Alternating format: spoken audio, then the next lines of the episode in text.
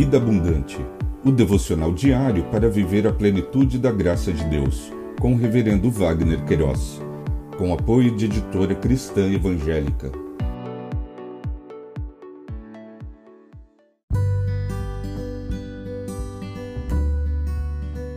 Olá! É um privilégio compartilhar a palavra de Deus. O nosso tema hoje é Moisés e Arão, louvores ao Deus eterno. Em Êxodo capítulo 15, versos 2 e 3, lemos: O Senhor é a minha força e meu cântico. Ele me foi por salvação. Este é o meu Deus, portanto, lhe farei uma habitação. Ele é o Deus de meu pai, e por isso o exaltarei. O Senhor é varão de guerra, Senhor é o seu nome.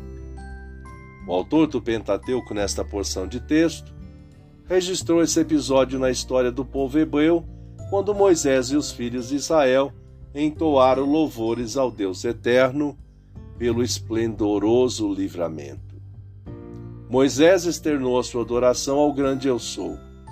O Senhor é homem de guerra, Senhor é o seu nome, lançou no mar os carros de Faraó e o seu exército, e os seus capitães afogaram-se no mar vermelho.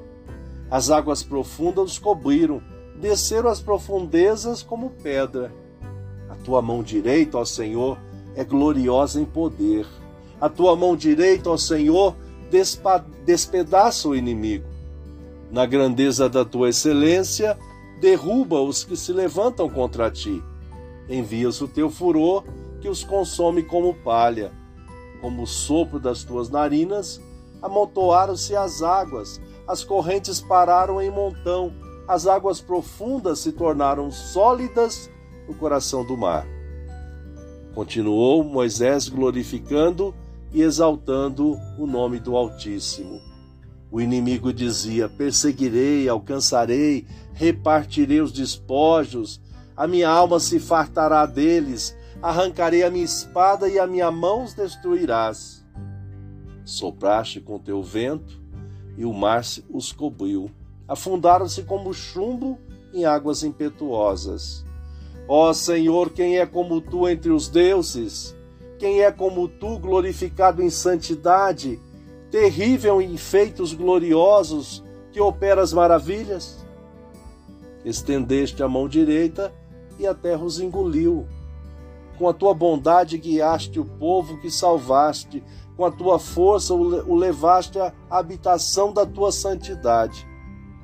Os povos ouviram e estremeceram. Agonias apoderaram-se dos habitantes da Filístia. Lições aprendidas: o grande eu sou conduz o destino de todas as coisas, mesmo que a priori não entendamos as suas ações. Todas são perfeitas e abençoadoras. Pensamento para o dia. Obrigado, Jesus, porque o teu sangue remidor na cruz do Calvário pagou a nossa dívida para com o pecado. Um pedido especial. Envolva-se com o Ministério Vida Abundante. Acesse vidaabundante.blog.br. Deus te abençoe.